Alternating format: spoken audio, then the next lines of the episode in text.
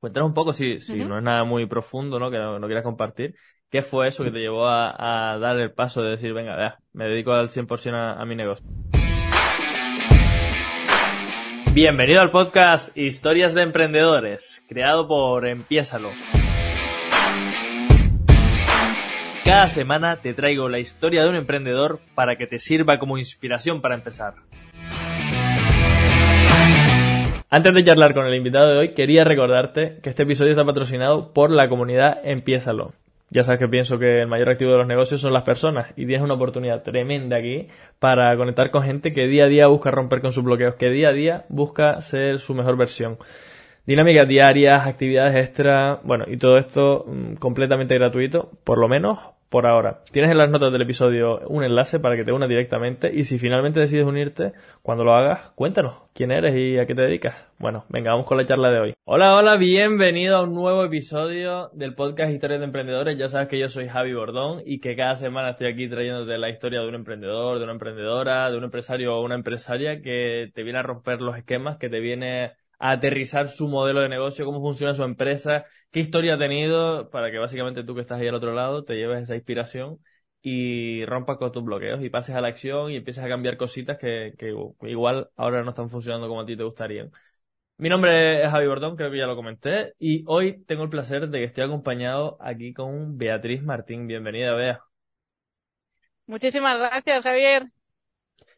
Por si alguien no te conoce, por si alguien no te conoce, eh, tú eres Bea de ser visual, que estás todo el día metida en mil fregados, que yo ya te no te conocía y de repente de un mes para acá te, veo en todos los en todos los fregados habidos y por haber.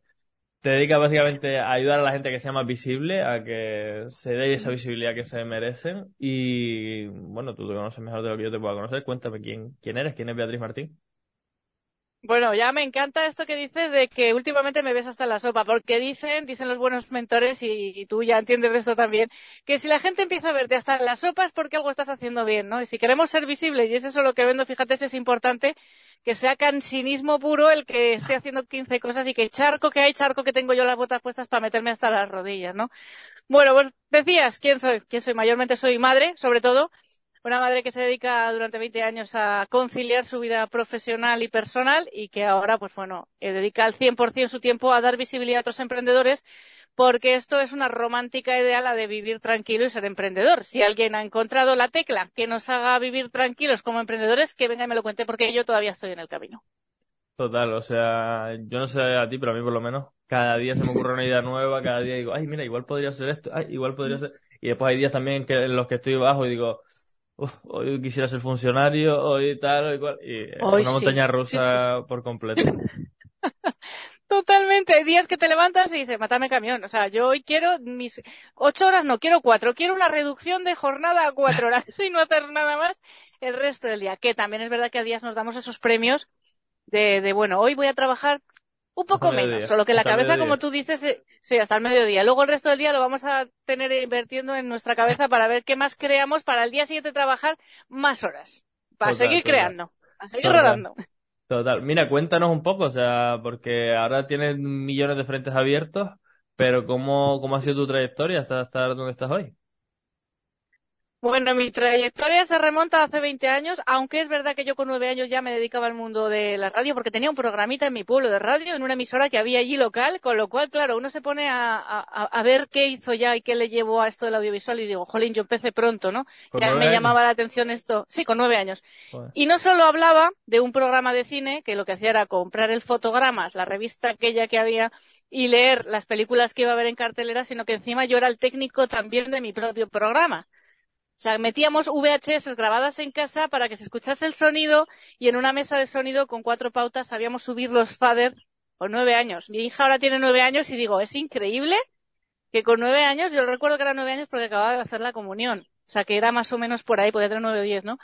Así que me parece que ya desde entonces el tema del audiovisual venía rondando esta, esta necesidad, ¿no? De, de comunicar.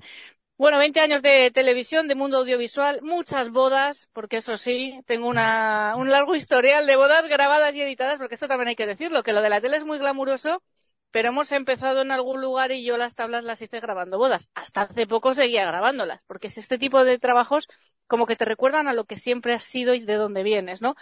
Ahora, por suerte, pues bueno, o por suerte por desgracia he tenido que dejar este legado a otros profesionales porque ya no me da la vida para atenderlo todo. Pero bueno, es verdad que he podido trabajar siempre por cuenta ajena y por cuenta propia. O sea, eh, toda la vida he estado pagando a la seguridad social por doble. Yo soy más guay que nadie.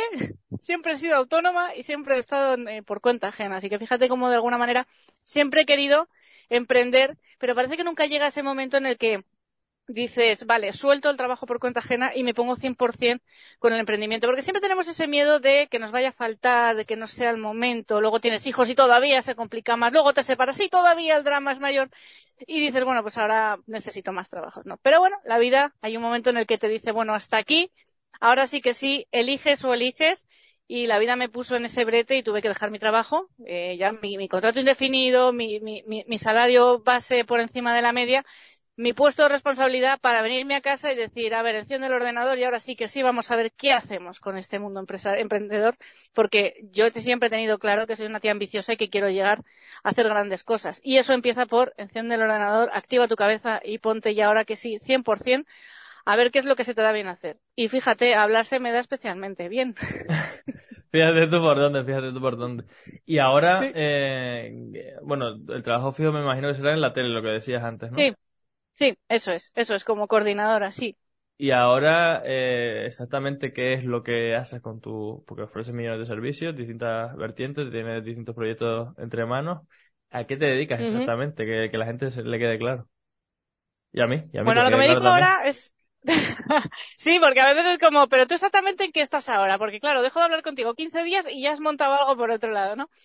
Lo que hago ahora mayormente es trasladar este set profesional, este pequeño plató, vamos a decirlo como de televisión, ¿vale? Un set audiovisual a diferentes ciudades, mayormente Madrid, y ponerme delante de emprendedores que creen que o bien eh, no saben comunicar ¿vale? Creen que no están preparados para poder dar eh, la cara frente a las redes, para facilitarles a través de una serie de preguntas y de esta capacidad que yo tengo de querer curiosear en la profesión de cada profesional, eh, poder entregarles unas píldoras que van a poder tener para eh, poder eh, mostrar en redes, redes sociales. Y luego están este, este tipo de profesionales que, como tú ya estás más acostumbrados a lo que es la exposición, pero el tiempo apremia. Con lo cual, estar en un espacio donde tú llegas, te maquillan, te sientas, vives la experiencia, respondes una serie de preguntas que previamente hemos pactado y tenemos una conversación, te estoy haciendo ahorrar tiempo. Que al final o necesitas esa seguridad de saber exponerte o necesitas el tiempo que no tienes para estar generando contenido.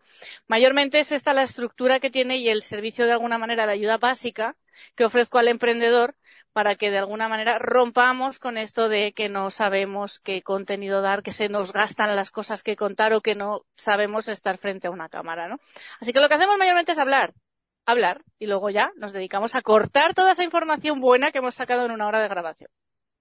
Qué guay idea. Yo la verdad que cuando me contaste este servicio que ofreces, dije, es que me parece brutal. O sea, yo no conocía a nadie que ofreciera algo parecido, así que bueno, un set de grabación, eso hay mucha gente que lo ofrece, o lo que sea, o editar los vídeos, pues mucha gente que lo ofrece también. Pero algo así, una propuesta como la que tú tienes, en la que básicamente les traes a la gente la información para que ellos se la manden a sus potenciales clientes y consigan ventas. O sea, no, por ahora no conocía a nadie que lo ofreciera y por eso dije, va, la traigo al podcast 100%. Eh, me gustaría un poquito que, que, bueno, ya la gente le ha quedado claro a qué te dedicas, de, de dónde vienes y que ahondáramos un poquito más en tu, en tu historia como emprendedora, porque dices que mm, si, la, si tú no tomas la decisión, es la vida quien te pone ahí ese momento de decir, vale, o me lanzo, me lanzo al vacío o, o aquí me quedo. Cuéntanos un poco, si, si no es nada muy profundo, ¿no? Que no, quieras compartir, ¿qué fue eso que te llevó a, a dar el paso de decir, venga, ya, me dedico al 100% a, a mi negocio?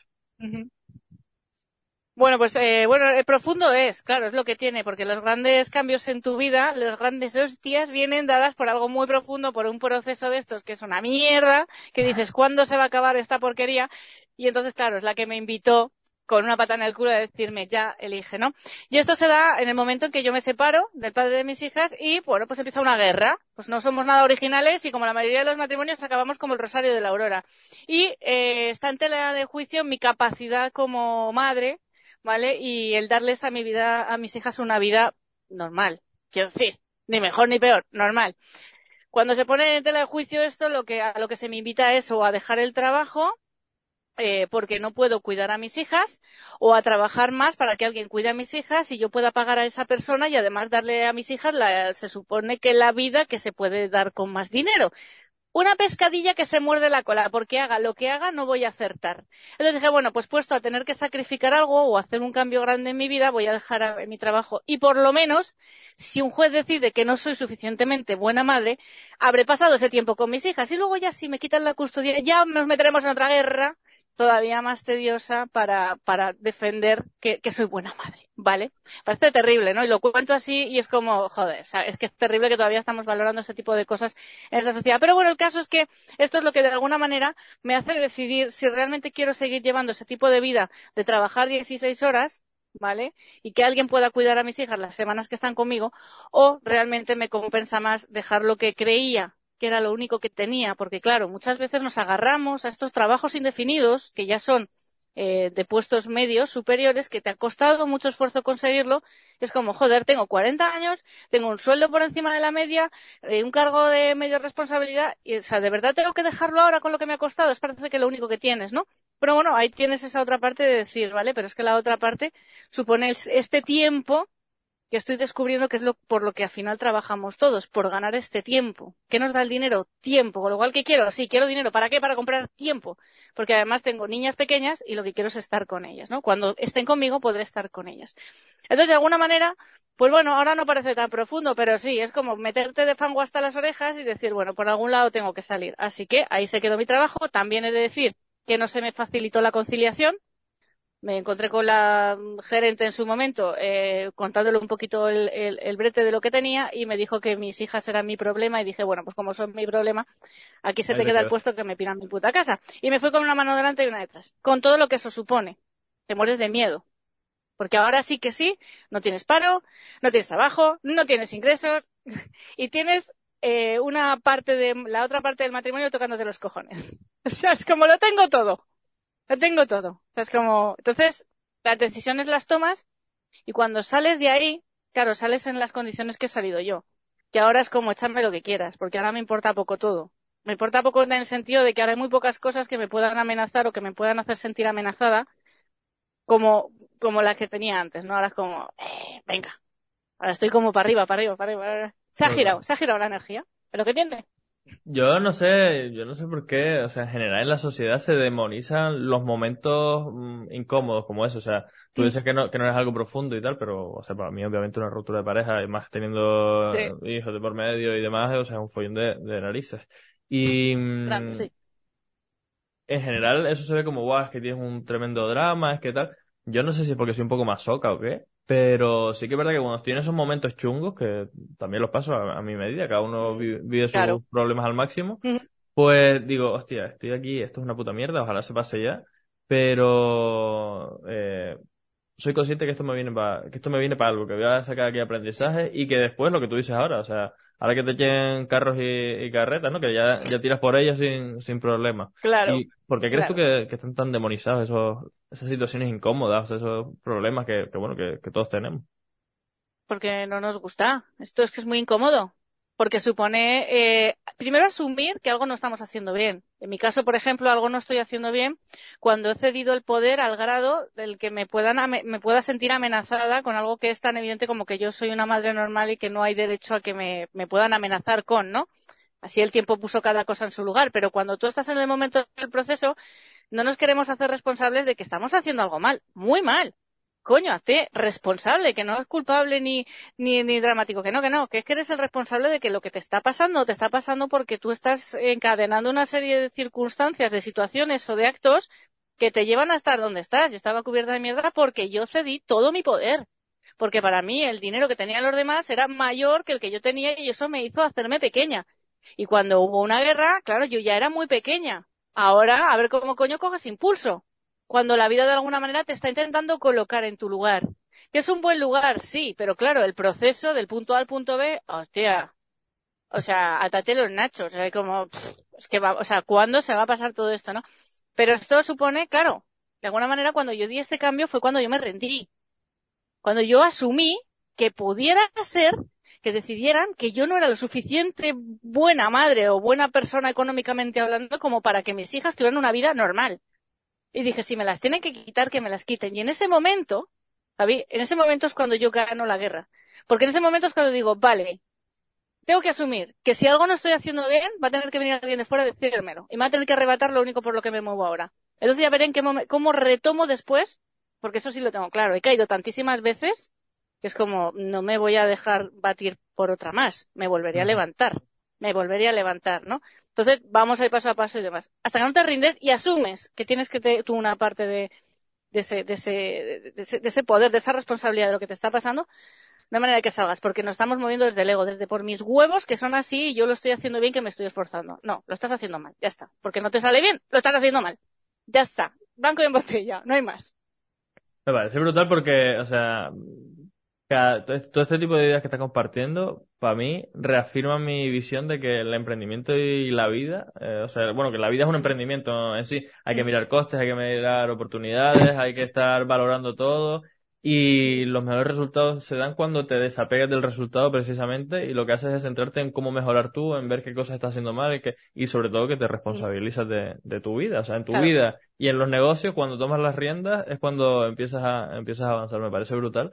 Y o sea, en, en, el mundo del emprendimiento lo veo continuamente, o sea, gente que dice, es que el gobierno nos está apretando, es que nos cobran muchos impuestos, o es que no hay dinero, o es que la gente no está dispuesta a pagar, o es que Sí, pues no sé, a lo mejor que la propuesta de valor la estás haciendo mal, o a lo mejor es que el producto que vendes la gente no lo quiere, o a lo mejor es que no ganas lo suficiente como para que te dé un poco más igual pagar los impuestos que estás pagando. Claro. Nunca da igual, ¿no? Pero, pero que, que, bueno, que ya no te duela tanto estar pagando 300 euros todos los meses. Y bueno, eh, me, parece brutal todo esto que estás compartiendo. Y querría enlazarlo porque, o sea, tu historia viene de, eso, te, te viene ese ese punto de inflexión en la vida personal que te lleva a la vida profesional a hacer cambios. Y eso, o sea, sé cuánto que, ocurre eso, porque... ¿Esto? no sé tanto que te conozco yo, que, veo... ¿Un no, año? No, un año. O sea, realmente la guerra se ganó el verano pasado. La guerra se ganó, me refiero a que dejaron, retiraron cargos, porque resulta que yo no era tan mala. Hace, no, no, no, no llega un año, no llega un año. No hace tanto, ¿eh? No hace tanto. Pero claro, ¿sabes lo que pasa, Javi? Que cuando tú estás metido en un barro de estos, da igual que sea profesional que personal. Al final, como tú dices, cada uno a su medida vive sus propios procesos. Y no puedes brillar hasta que no has pasado por estar en un barro grande y eres capaz y consciente de valorar lo que estás viviendo, ¿no? De alguna manera, em, eh, eh, cuando la vida te, lleva a, a vivir estos, estos procesos, a rendirte, eh, hasta que no eres consciente, hasta que no eres de alguna manera mm, ay, no sé cómo explicarte, em, el, acto de conciencia. O sea, realmente, el, el, el auténtico acto de conciencia que tienes que hacer hasta que no lo haces, nada cambia, nada se invierte, nada eh, eh, se transforma. Y esto como una palabra, una frase muy manida, ¿no? De que cuando tú cambias, todo cambia. Pero es que hasta que no has cambiado 100% y sí, desde dentro, todo lo de alrededor que no cambia, que no se mueve, que no, que es un palo en la, en la, rueda, que es que es, es, importante saberlo, que es que no hay manera, que no gira, que no gira por mucho que te empeñes, que es que no hay manera. Total, total. Y yo no sé, en esos procesos que he vivido yo alguna vez también, de, estar un poco más con, con nubes encima, hay veces que digo, bueno, voy a, a, tocar fondo ya, voy a hundirme ahí para tocar fondo e impulsarme más fuerte. No sé si tú pasaste por algo similar y ya a partir de ahí te empoderaste y dejaste el trabajo o, ¿O cómo, cómo fue el proceso en tu caso? Mm, en mi caso, el proceso, eh, lo que hice fue centrarme en mí. En mi caso, claro, había otra parte, ¿no? Pero siempre hay otra parte, lo que tú dices, está Hacienda o está el, jefe que no te cae bien. O sea, de alguna manera quieres generar un cambio y tienes que moverte en pro de ese cambio. Da igual que sea un ex, todo el mundo tiene algo que por lo que quiere cambiar. Este, este, esta modificación se hace cuando de alguna manera, eh, a ver, eh, dame un segundo. Reordena tus ideas, no te preocupes. Sí, reordeno mis ideas porque te lo iba a decir, que además me parece importante, lo he querido retener en la cabeza. Al final, cuando quieres, cuando piensas muy rápido, cuando quieres decir lo primero que habías pensado, se te, se te ha ido, ¿no? Reformúlame la pregunta otra vez, que yo te la reto. Básicamente lo que te preguntaba era porque, mm. o sea, yo en esos momentos en los que estoy un poco más de luto por alguna situación, que estoy más, más neutro, más negativo, más triste o más alicaído, mm, me planteo, mm. digo, hostia, voy a hundirme un poco más, voy a tocar fondo ya para, para terminar de, de hundir los barcos, arreglarlos en el fondo e impulsarme para arriba para, para volver a navegar. ¿Tú sentiste algo así en algún momento o, cómo fue tu proceso de, de reempoderarte? ya me acuerdo cómo lo iba. Ya, ya, ya sé cómo te lo iba, que te lo quería contar. Lo que te quería contar era que nunca eh, quise quemar estas naves ni estos barcos porque nunca hubo una batalla final el principio, cuando yo decidí, cuando de alguna manera tuve que dejar mi trabajo, es cuando de alguna manera dije, vale, ¿qué es lo que puedo hacer? Si al otro no lo puedo cambiar, si la otra parte no la puedo cambiar, voy a centrarme en qué es lo que quiero hacer yo. Y me pasé, pues casi dos años, que es lo que duró toda esta historia. Es verdad que medio escondida, porque no me podía mostrar, porque todo estaba en tela de juicio, trabajándome a mí a mí, a mí, a mí, foco, foco, foco. Si yo eh, me hago grande, mis hijas van a estar mejor. Si mis hijas están mejor, yo me voy a sentir más fuerte para seguir trabajando más, voy a estar más creativa, porque a mí, de alguna manera, la parte creativa, creo como a la mayoría, si, si tienes una parte personal que está flojita, la parte creativa se bloquea. A mí personalmente se me bloquea, y ni emprendo ni nada. Entonces, de alguna manera, el enfocarme en, en, en el foco, ¿no? El famoso foco que el foco no te lleva a ningún sitio en concreto, pero el foco de saber que lo que tú quieres es sentirte tranquila, que lo estás haciendo bien, que lo que te está generando incomodidad y te está haciendo daño lo tienes que trabajar porque sigue habiendo algo ahí que te genera ese miedo, que te genera esa movida y que profesionalmente sigas a lo que tienes que estar. Y levántate todas las mañanas y sigue trabajando y sigue trabajando y sigue trabajando. Porque era lo único que podía hacer. ¿Qué pasa? Que de alguna manera el enfocarme ahí hizo que la otra parte se aburriera que no hay nada mejor que eso, porque al final es como cuando tú estás lanzando piedras, porque te tienes que proteger, lo que te va a volver no dejan de ser más piedras. De alguna manera, cuando tú le cambias el juego a la vida, entonces, vale, mira, me voy a centrar en lo que... Voy a eh, intentar ponerme un escudo por arriba para que las pedradas sean un poquito menos fuertes, pero voy a enfocarme en hacer lo que tengo que hacer, que es lo que he venido haciendo siempre. Trabajar, levantarme por la mañana, o sea, no, no soy ninguna persona extraordinaria, soy una persona normal y corriente. Es lo que tiene dos hijas y una guerra en medio. Ya está. Eso hace que la otra parte, da igual la, vida, que el trabajo, que tu jefe, que Hacienda, que es como que, todo se, se, se, vuelve a su lugar, ¿no? O sea, no hubo un voy a quemar. De hecho, las estoy quemando ahora, las naves. Los barcos, los tractores y todo lo que Qué guay, qué guay. Oye, y, esto pasó hace menos de un año que terminaste de ganar ahí la, la batalla. Y ¿Cómo ha sido tu evolución? ¿Cómo fue que empezaste, que se te ocurrió? Oye, pues igual podría montar este set, este set para, para gente que tenga más dificultades a la hora de comunicarse y demás y ayudarle con esto. ¿Cómo fue tu evolución hacia ir creando distintos productos, distintos servicios y... Bueno, ahí juega un papel importante el trabajo que hacéis los mentores. Para mí imprescindible, porque tú acabas de salir de un proceso en el que te has dedicado a sobrevivir porque no dejar de trabajar para sobrevivir y de, pues bueno, yo seguía editando bodas, coger todo tipo de trabajos, porque por suerte nunca me ha faltado el trabajo, pero claro, te inflas de trabajar en lo que puedes para poder eh, sobrevivir, ¿no? Aquí entra, como te decía, el papel fundamental de los diferentes mentores con los que yo he, los que yo he tenido en mi vida, ¿vale? Que al final, eh, mi primera mentora era una amiga, que ya se dedicaba a ser mentora de, de otros profesionales y que de alguna manera me dijo, yo te quiero ayudar, ¿no? O sea, vamos a ver qué podemos hacer. Y entonces me lanza una idea de hacer un reto. Ese reto funciona bien, que encima ni siquiera era de audiovisual, era de parejas, porque me especialicé en, como coach de parejas por esto de querer entender qué coño me pasaba a mí en la vida para fracasar en los matrimonios, no matrimonios, pero en las relaciones. Y yo, ¿qué coño estoy haciendo mal? Entonces, bueno, dije, pues me voy a especializar, así que me hice coach de parejas, ¿no? Entonces, de alguna manera, empecé por ahí este emprendimiento nuevo gracias a una mentora. Cuando nos dimos cuenta que a mí lo de estar sosteniendo emociones tan tensas como las de las relaciones no era algo que realmente se... Para eso hay que ser de otra pasta, ¿vale? Yo puedo sostener procesos de emprendimiento, pero de pareja, no porque es muy intenso y vivimos en un drama muy grande y entonces como esto hay gente muy buena haciendo esto. ¿Qué pasa? Que de alguna manera yo empecé a conocer lo que es empezar a hacer pequeños lanzamientos donde la gente que no me conoce ya me empieza a conocer y me empieza de alguna manera a ubicar, ¿no?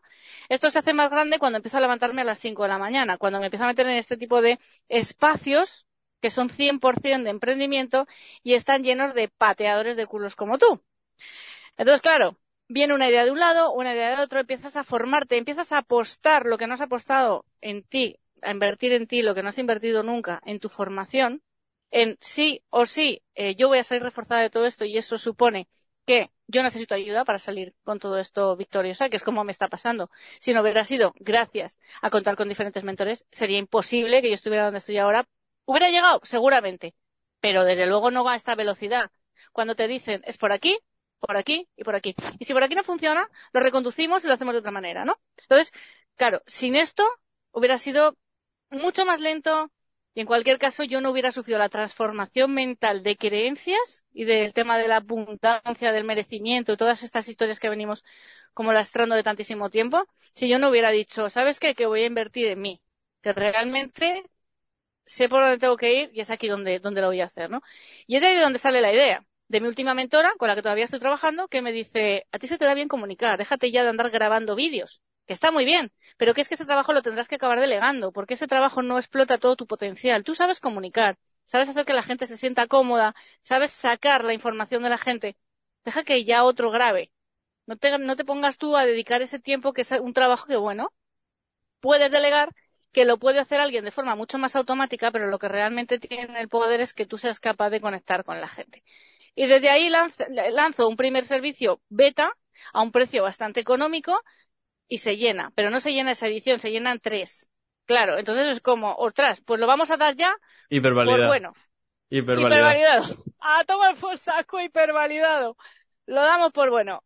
Ponemos el precio que vale, ampliamos el servicio para que sea más completo y seguimos trabajando. Porque de eso se trata. Estabilizas, sigues rodando, pero sigues sacando nuevas cosas, sigues moviéndote en pro de nuevas historias. Qué guay, vea, qué guay. La verdad que me parece súper inspiradora tu historia. Y ahora yo te querría preguntar, en todo este proceso, yo me imagino que, bueno, que no habrá sido lineal, como la mayoría, como todo el mundo. ¿Cuál crees tú que ha sido la mayor cagada que hayas hecho en tu proceso como emprendedor? Que dices que llevas años ya siendo autónoma. Pero ah, en, en, este proceso, ¿cuál crees tú que ha sido la mayor cagada que, has cometido? No poner límites. No, no he sabido poner límites hasta hace poco. Y entonces eso qué pasa, que me hace dedicar mucho tiempo. No hablo de trabajar gratis, ¿eh? Para mí eso no es poner límites. A mí me, da, me encanta dar y me encanta contestar a la gente para echarle una mano en cuestiones técnicas, porque es a lo que me dedico, y ayudar lo que haga falta. Y hacemos un zoom el tiempo que haga falta. Y te ayudo Pero cuando tú de alguna manera no sabes poner límites en tu producto, en tu servicio, es ahí donde pierdes totalmente tu autoridad y de alguna manera esto te acaba haciendo, te, te, te, desmerece, porque estás permitiéndole a esa otra persona otra vez cederle ese poder sobre ti y sobre lo que tú vales. Claro, eso me ha supuesto a mí decir, darme cuenta y decir, ¿sabes qué? Que es que no quiero trabajar contigo, estas son mis condiciones, ya está. No las voy a cambiar. Porque al final eso lo que va a hacer es mermarme a mí, no poder seguir dando trabajo y encima arruinarme económicamente, porque no se nos olvide que es que tenemos que comer. Y si lo que estamos haciendo es estar siempre cediéndonos de cesión de poder sobre lo que tenemos que dar como servicio, coño, al final no estamos mentorizando o dando, estamos maternando, estamos todo el tiempo como dedicándole al 100% a alguien que ni siquiera es capaz de darle valor a lo que haces. Esto pasa cuando la gente te regatea mira, no me regatees, ya veré yo si luego te quiero eh, ayudar dándote más horas o echándote una mano porque yo voy a estar ayudándote en lo que necesites. Es que luego para cualquier tipo de edición de vídeo te van a llamar 15 veces. Esto es tiempo que me estás quitando. Es aquí donde yo estoy siendo generosa. Pero no me regatees, que llevo tiempo valorando lo que vale mi trabajo. Ahora que sé lo que vale, si no te interesa yo no soy la persona. Ojo, y hay muchos profesionales que es que vídeos hacemos mucha gente, que no es la única que viene aquí a hacer vídeos pues tendrás que irte a otro, lugar a buscar a otra persona. Yo no soy esa. Insisto, yo creo que soy hiper generosa con, con mi tiempo, con lo que enseño y con todo lo, porque a mí me encanta ayudar. Me encanta, es que me hace sentir bien y la gente se siente bien. Y luego es verdad que a mí siempre se me ha ayudado, siempre. Yo he llegado donde he llegado por la cantidad de gente que he tenido siempre a mi alrededor. Otra cosa no habré tenido, pero calidad y cantidad humana en cada momento de mi vida he estado acompañada de diferentes tipos de personas que han sido las, las justas necesarias en ese momento para para venga, vámonos. Así que ahora me toca devolver a mí. Otra vez que reafirmas una idea que está en mi cabeza y que bueno, yo llevo dos años y pico haciendo entrevistas y continuamente veo de distintas maneras en, la gente que, con la que charlo. Y bueno, llevo dos años haciendo entrevistas, pero aparte de las entrevistas me relaciono con muchos empresarios y emprendedores, ¿no? Y, y el, el matiz este que acabas de comentar último de que, oye, hay un montón de gente dispuesta a dar. Mm, o sea, me suscribo a él al 100%. Para mí el mayor activo de los negocios son las personas. O sea, por eso de trabajar tu networking, potenciales clientes, todo el tinglado, sí, sí, pero también sobre todo por la parte de que, oye, mm, que te hace falta dinero ahora, pues mira, no pasa nada, yo te, lo presto, yo te tal, o que te hace falta este servicio, no pasa nada, te lo doy ahora y ya me lo pagarás cuando puedas, o que te hace falta clientes, pues mira, igual yo tengo estos clientes que son iguales que los tuyos, o sea, al final esa sinergia que se puede dar ahí, que es que, o sea, los negocios se basan en personas. Si quieres montar un negocio, si quieres romper con tu bloqueo, rodeate, rodeate de un, de un entorno que te, que te ayude a mejorar y, obviamente tú también buscas el, el darles ahí. Vea, vamos a entrar en una sección que no sé si cómo la llevarás, porque tú eres, un, eres una sobre superdotada en, en palabras y ahora vas a tener que resumir. Se llama la sección Si estuvieras empezando, ¿vale? Entonces quiero que te pongas en el lugar de si estuvieras empezando de nuevo. Tienes un minuto para responderme cada una de las preguntas, son cinco. Y bueno, justificar un poco, no me digas una palabra y ya está, sino justifica un poquito por qué. vale. Entonces, Beatriz Martín, si estuvieras empezando de nuevo con tu negocio, ¿a qué cosas le darías prioridad? Le daría prioridad a lo que se me da hacer bien y al tipo de personas a las que puedo ayudar, sin querer ser elitista y sabiendo en qué momento me estoy moviendo. Brutal. Segunda pregunta. Beatriz Martín, si estuvieras empezando de nuevo con tu negocio, ¿Qué harías para conseguir los primeros clientes? Llamar por teléfono o hacer entrevistas. Sobre todo hacer entrevistas, porque así es como conozco gente y como de alguna manera gano la confianza, que es por lo que se me acaba contratando, por lo que soy y por la confianza que genero. Brutal. Tercera pregunta. Beatriz Martín, si estuvieras empezando de nuevo con tu negocio, ¿qué harías para superar el miedo a salir de la zona de confort? Hacerlo llamar a alguien que me vaya a pinchar lo suficiente, que me vaya a incomodar lo suficiente como para que poco menos que me fuerce a hacerlo. Que te dé una patada en el culo, básicamente, ¿no? Literal, literal. Cuarta pregunta. Beatriz Martín, si estuvieras empezando de nuevo con tu negocio, ¿qué harías para reducir los riesgos? No reduciría los riesgos. Actuaría y luego asumiría en pro de modificar lo que no ha funcionado para pulirlo. No hay riesgos que no se pueden emitir. O sea, al final eso supone que no te arriesgues. Los riesgos hay que correrlos, siempre. Hay que tener eh, pies de plomo y hay que tener cuidado, sí hay que ser previsor, pero relativo. porque si no, al final eso es la excusa mayor para no hacer nada. Espectacular. Y última pregunta. Va superándolo con éxito, ¿eh? Por ahora va, bien en el timing. me alegro, me alegro. Última pregunta, vea. Eh, Beatriz Martín, si estuvieras empezando de nuevo tu negocio, ¿qué harías para ganar más dinero? Hostia, pero es que solo quiero saber yo ahora, Javi. ¿Qué haría para ganar más dinero? Pues reducir mis gastos. Pero claro, si los he reducido ya de, Es que estoy trabajando en ello. Fíjate que es ahí, no estoy empezando, pero creo que esto es, esta es la gran pregunta que el emprendedor se debería hacer siempre. ¿Qué puedo hacer para mañana generar más ingresos y para el mes que viene tener más ingresos? Con lo cual, en cuanto lo sepa, te hago una llamadita y te doy la respuesta. Perfecto. Perfecto, ya la gente sabe que te tiene que... O si no, por ahí lo publicas en, tu Instagram, haces una historia o lo que sea. Ah, mira, que Javi me preguntó esto, ya sé cómo para que la gente te vaya a buscar por ahí, en ser visual, por, Instagram. Bueno, vea, vamos a meternos ahora un poquito en tu área de especialidad, porque, bueno, ya ha quedado claro que la comunicación es un don que tienes y que desde pequeñita, de los nueve años, como decías antes, ¿qué ingredientes crees tú que hacen falta para que nuestra comunicación sea más efectiva para nuestros negocios, para la visibilidad que queramos ofrecernos? que ¿Qué, hace falta para que nuestra comunicación sea buena para, para nosotros? Quitarte la máscara lo primero. Porque muchas veces lo que nos está haciendo no tener una buena comunicación o no hablar de forma fluida es que queremos ser tan sumamente perfectos, queremos tener unas frases tan estructuradas que la cagamos. La cagamos, pero bien, pero vamos, yo la primera cuando quiero dar algo de forma literal, una descripción de forma literal, no me sale pero no me ha salido nunca. Entonces, lo primero que te hace es que quítate la máscara.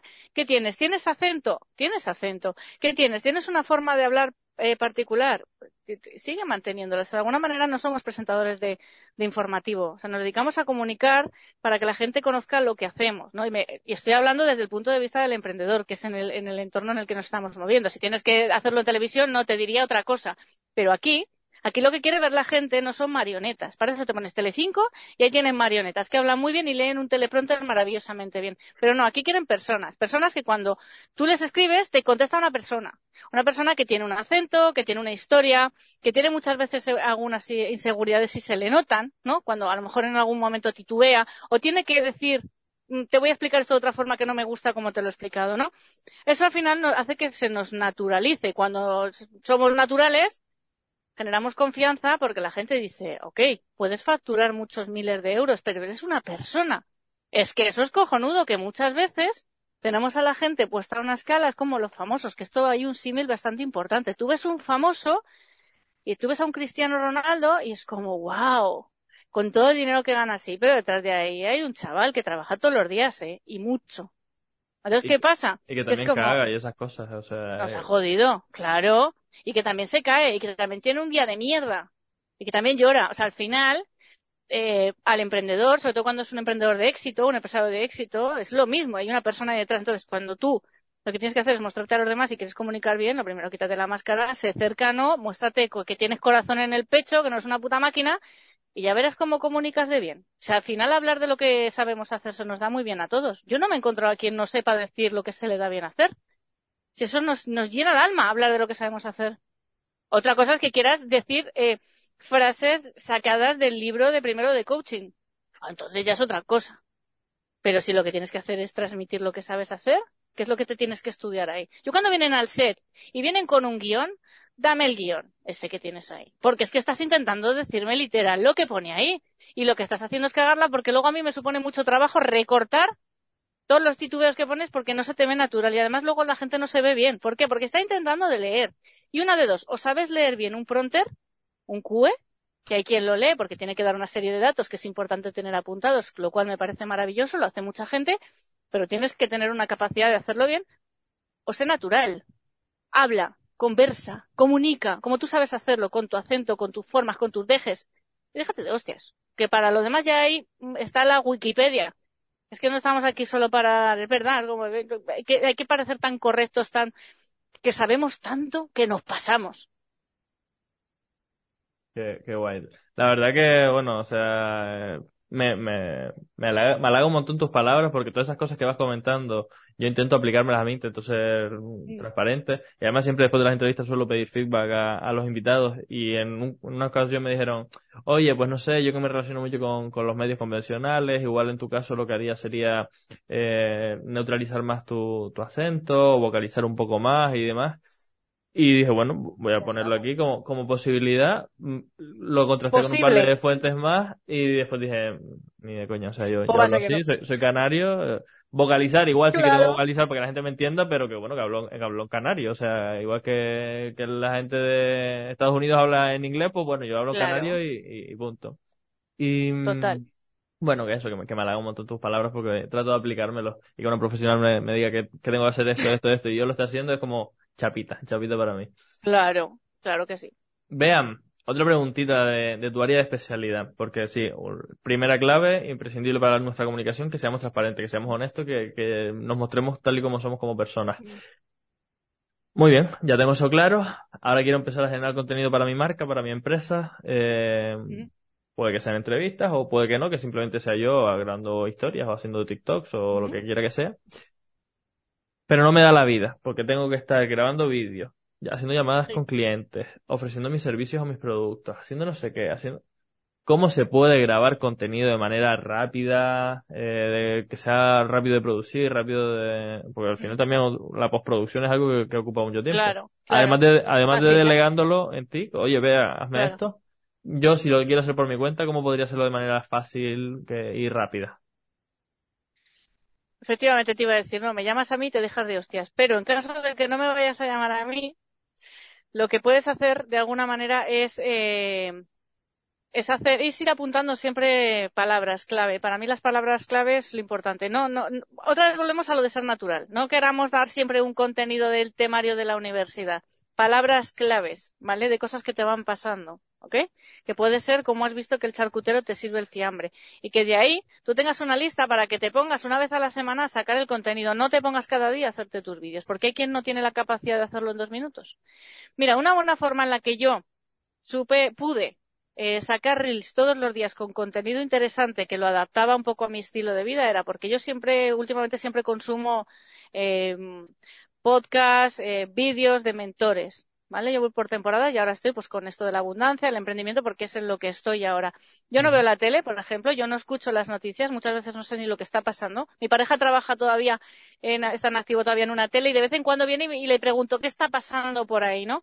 Vivo prácticamente aislada, sin este tipo de ruido, por elección, y, pero sí consumo muchísimas mentorías, ¿ok? De, de, de o sea, mentorías, eh, charlas y demás Cuando yo oigo cosas que me llaman la atención es cuando yo las voy apuntando. Tú dices una frase, por ejemplo, lo del tema de los acentos, ¿no? Que es lo último de lo que hemos hablado. Pues yo ya tendría un reel. El por qué es importante que si tú tienes un acento lo mantengas. Es que ¿por qué nos vamos a olvidar de quién somos? ¿no? Pues yo ahí tendría un reel. Tienes que estar todo el tiempo sacando de contexto cosas que te llaman la atención para que puedas llevártelo a tu terreno. Y no tanto el querer dar siempre un contenido de valor, que sí que es valor, pero de temario. ¿Vale? Esto hace que sea mucho más fluido, te sea mucho más fácil sacar contenido y no te agobie tantísimo.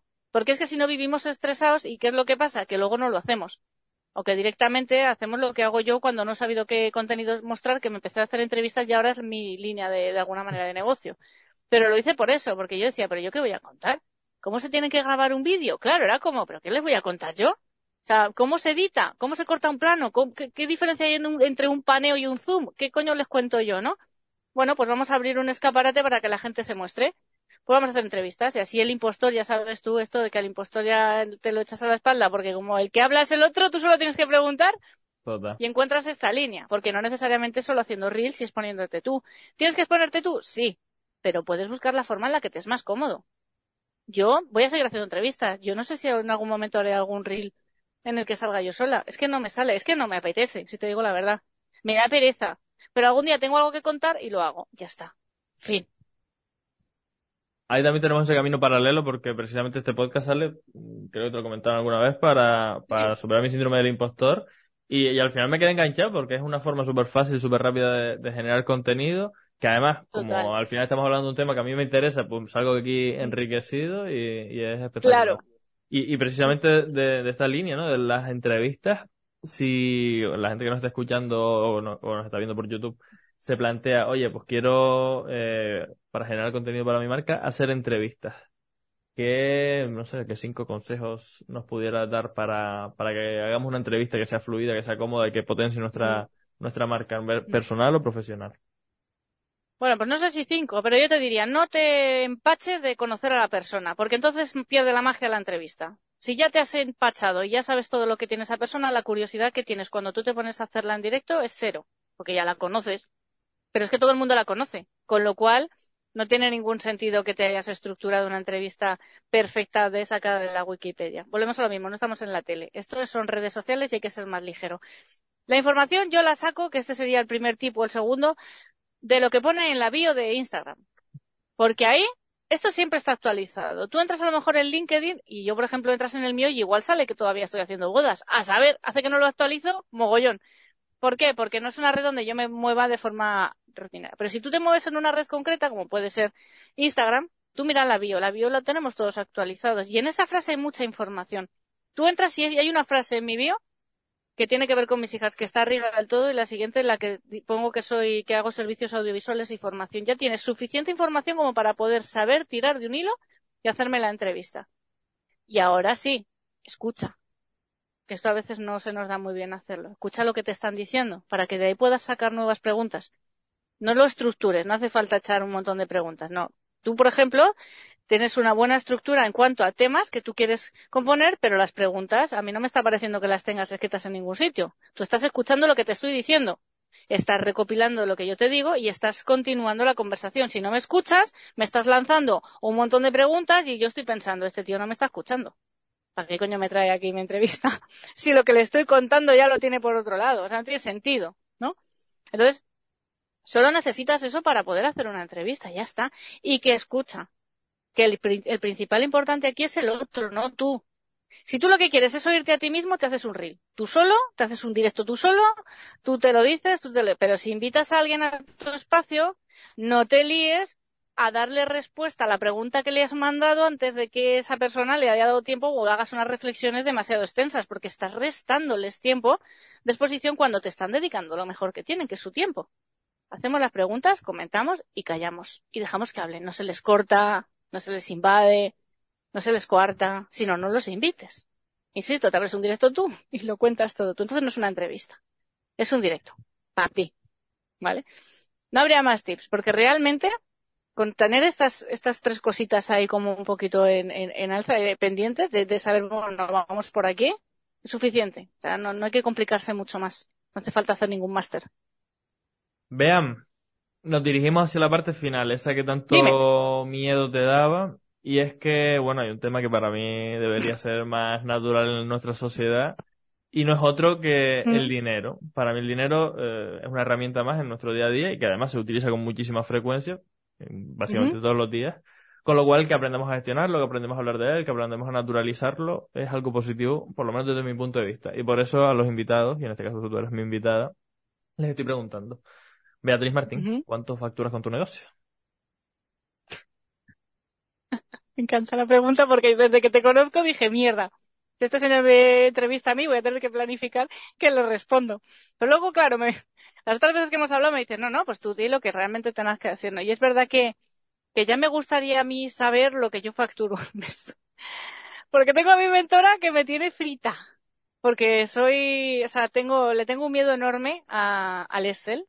Tengo un miedo enorme de siempre, ¿no? Como siempre he estado apretadísima como siempre ha estado muy equilibrado lo que gano y lo que gasto, es como que abrir el Excel me da auténtico pavor para rellenar, ¿no? Todos los datos.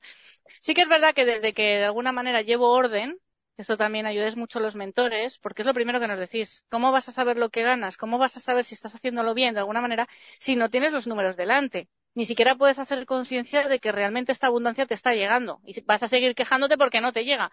Coño, igual es que lo estás gastando, ¿no? Pero la pregunta, y que no me quiero escurrir, que la gente suele ser como mucho, como mucho más directa. Desde el principio de año, que es cuando más o menos puedo decirte que tengo la regularidad de poder eh, ver números, están saliendo entre 3 y 5 mil al, al mes. ¿Vale? Bueno, ¿Qué pasa? Que esto es como, oh, qué rimbombancia, ya. Pero es que yo vengo de estar muchos años viviendo del prestado. Entonces yo lo que estoy haciendo ahora es saneamiento. Yo tengo a media familia esperando el ingreso a final de mes, porque es lo que tiene de alguna manera. Por eso hablamos de que el emprendedor esto no es un camino de rosas. Pero sí que es verdad que ahora, gracias a Dios y gracias a todo el trabajo que estoy haciendo, a, toda la apuesta que estoy haciendo en mí y en la mentora, me estoy pudiendo permitir el lujo de empezar a devolver los dineros y poder vivir un poquito más tranquila. Que esto no quiere decir que si yo me paro hoy vaya a poder seguir rodando. No, no. Yo cada mañana me levanto y tengo que seguir viendo de qué manera van a entrar los ingresos este mes. Porque semana que yo no vendo, semana que no me entra un duro. Y no me viene a final de mes nadie me ingresa. O sea, yo todavía no estoy en ese momento en el que puedo decir, tengo ingresos regulares. No. Igual un mes tengo 7.000 y otro mes tengo 2.000. Pero, bueno, pues haces una media y dices, vale, ya es más de lo que tenía antes, con lo cual algo se está haciendo bien. Si estamos pudiendo tapar agujeros, algo se estará haciendo bien, ¿no? Así que yo encantada. Yo mi Visual Board puse de 5 a 10 mil euros este año. Así que mal no vamos. Bueno, no, no, va bastante bien encaminada, ¿eh? Y, y he de reconocerte que, que, bueno, dices, no, los mentores te ayudan a poner claridad y demás. Yo tengo claridad con respecto a mis finanzas, pero siendo honesto también, o sea, odio el Excel porque soy como este- el típico visionario que dice, bueno, es que invierto esto aquí y empieza a crecer y tal y cual, y hago publicidad y contrato estos servicios y hago lo otro. Y después a final de mes, cuando tengo que poner todas las facturas, es como, joder, me gasté más de lo que ingresé, me cago en la puta. ¿Esto qué coño es esto? ¿Esto qué coño es esto? Sí, sí, tío. Sí, A mí hasta el logo me da ganas de vomitar, no te digo más. Sí, sí, Veo el logo de Excel ya y ya se me revuelven las tripas. Totalmente, totalmente. Oye, pero bueno, que, que es imprescindible contarnos verdad, como dice Sergio Sí, Fernández, y hay que, hay que tener claridad con respecto a lo que está pasando, porque si no, mm, una clienta, por ejemplo, me dijo, oye, quiero poner puntos de venta, o quiero no sé qué, quiero no sé cuánto, y yo le dije, vale, perfecto. Me dice, voy a poner estos precios, y le dije, vale, ¿y esos precios en qué te basaste?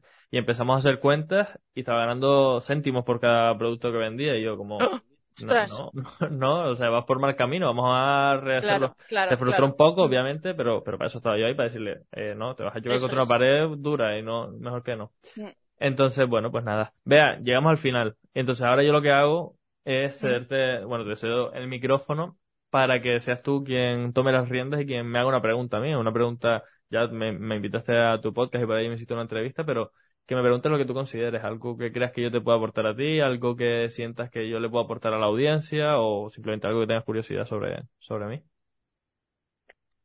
Mm, Javi Gordón, ¿quién- ¿cuánto, cuánto facturas al mes y qué es lo que estás haciendo para incrementar tus ingresos? Pues mira, eh, yo estoy un poquito por debajo de ti. Mi media está entre 2.000, 3.000, 4.000, Ujú. por ahí, entre 2 y 4, por ahí aproximadamente. Y básicamente lo que estoy haciendo para incrementar mis ingresos, eh, de margen, intento, mi sueldo son 750 Ujú. euros al mes. El margen intento que, que se quede lo más bajo posible para, porque mi visión es a largo plazo. Y lo que estoy haciendo para, para poder crecer mis ingresos, básicamente es sistematizar todo lo que se pueda.